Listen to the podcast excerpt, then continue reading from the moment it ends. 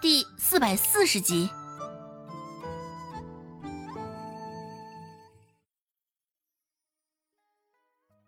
孟婆子现在也愣住了，没有想到等来的反应会是如此。不过，更令孟婆子吃惊的还不是因为顾母的反应，是因为她说的话。孟婆子听得清清楚楚，松安村的顾家。一下子，他想到的就是顾寒生。视线在眼前的三人身上扫荡了一圈。虽说长得与顾寒生并不相像，只是这时候孟婆子也想不出周芷还能认识什么其余的顾家人。眼前的顾母长得略有几分的丰腴，脸上的皮肤紧致有光泽，盘在脑后的发髻中找不到一根白发，一看就知道平日里没少保养，身上穿的衣裳也不似他们这般破旧。一看就是花了不少的银两。打量间，孟婆子也可以确定了，这肯定就是顾寒生的家人。抖了抖嘴唇，现在孟婆子虽不知道应该如何开口了，先前还是相当猖狂的模样，一下子萎靡了起来，看向顾家人的眼神也是畏畏缩缩的。孟婆子在打量顾母的时候。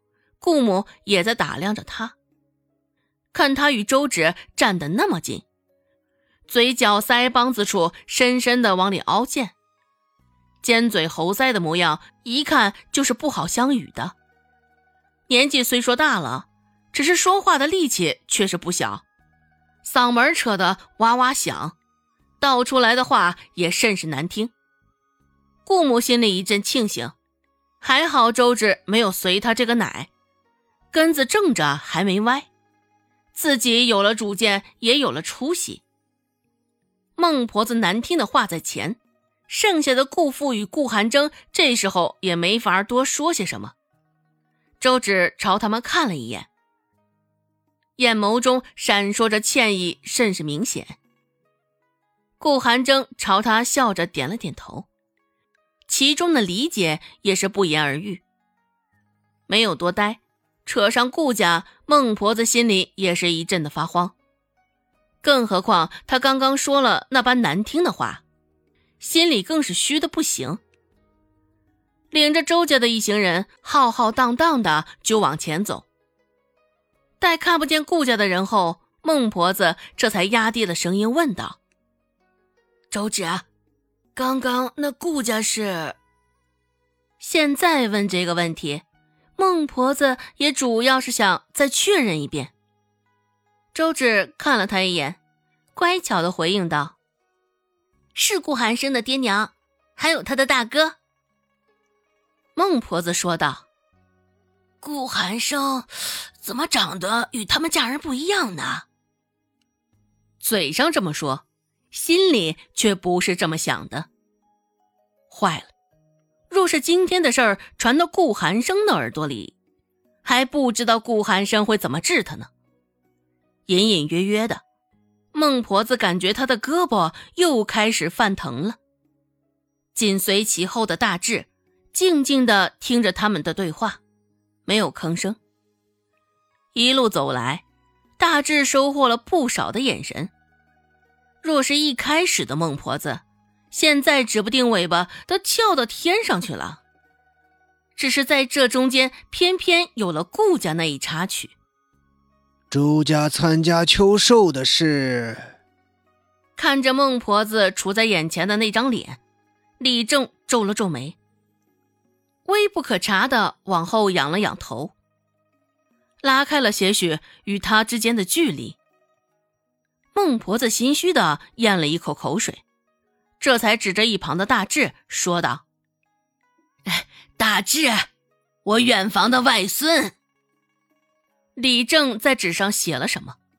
写完几个字后，这才抬头说道：“周有贵不能上山。”意思明了，每家每户只能有一个男丁上山。至于妇孺，并没有什么限制，这倒是有利于周芷发挥。爬山这事儿，孟婆子是不可能参与了。罗氏也是挺着个大肚子，没法上山。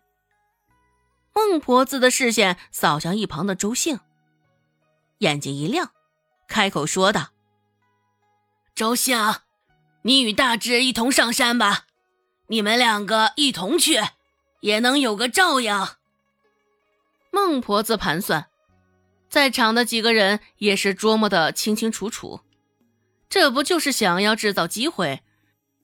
让周兴与大志多点时间单独相处，培养培养感情吗？时隔这么久，孟婆子竟然还没有死心。周芷心里一阵哀嚎，周兴也是一阵的尴尬，抿了抿唇未答话。而至于一旁的大志，视线却是直直的停留在了周芷的身上，说道：“还是让周芷与我一同上山吧。”若是我有个好歹，周芷是大夫，还能够帮我医治一下。这话虽是说给孟婆子听的，只是大志的眼神却是停留在了周芷的身上。周芷知道，他应该是有话要跟他说。而周兴听了，忙不迭的在一旁点头附和。孟婆子磨了磨牙齿，真想将周兴的脑袋给拧下来。这么好的机会，死丫头脑子里竟全是浆糊，也不知道好好把握，还诚心给他添堵。孟婆子视线悠悠的扫向一旁的周芷，说道：“不用，就让周兴去吧。”大志没有妥协，继续说道：“周只是当大夫的，万一情况险急，还能及时的救助；万一伤了我的手。”恐怕日后这写字挣钱的活计也得搁下了。他倒是聪明，知道孟婆子会吃这一套，便说这话。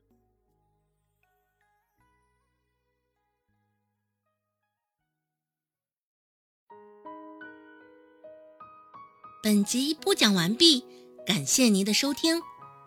感兴趣别忘了加个关注，我在下集等你哦。